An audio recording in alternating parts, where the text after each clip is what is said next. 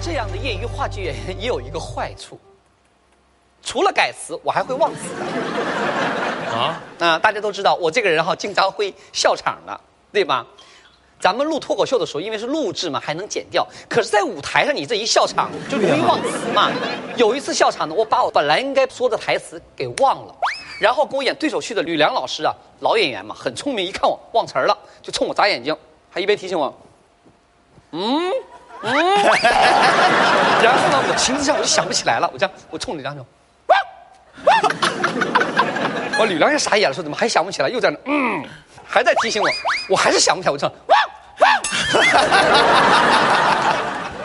幸亏最后我终于想起台词了，否则这场演出我可能一直得忘下去那呀，你要真是一直忘下去，第二天报纸都有标题了。啊。狗妹登陆申城，金星叫了一宿。但演狗妹呢，最好玩的还不是这些，最好玩的是我每一场演出的位置都不一样的。就是我每次演出的时候，我会都在舞台上啊尝试着，我想知道我究竟站在哪一块效果更好。你就好比我今天演出的时候，我想靠近我们小帅哥一点点，我就在这儿，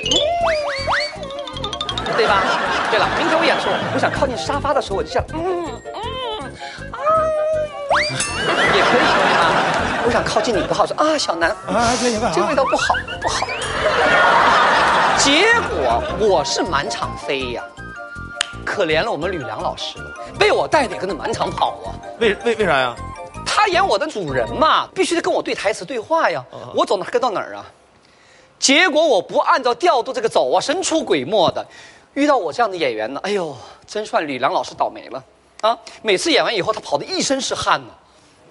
他回头就跟我说：“金星，我这一辈子从来没这么演过话剧啊。”但是呢，有些话剧的评论家看完话剧以后说：“哎呦，看了这么多年吕梁先生演话剧，终于看到吕梁先生有脚了。”啥意思呢？因为吕梁先生演过很多大戏，几乎不怎么动的，最多转个身儿就完事儿了。嗯，没想到我这条鲶鱼进了剧场以后，他就不得不跟着我满场飞了。哎，对吧？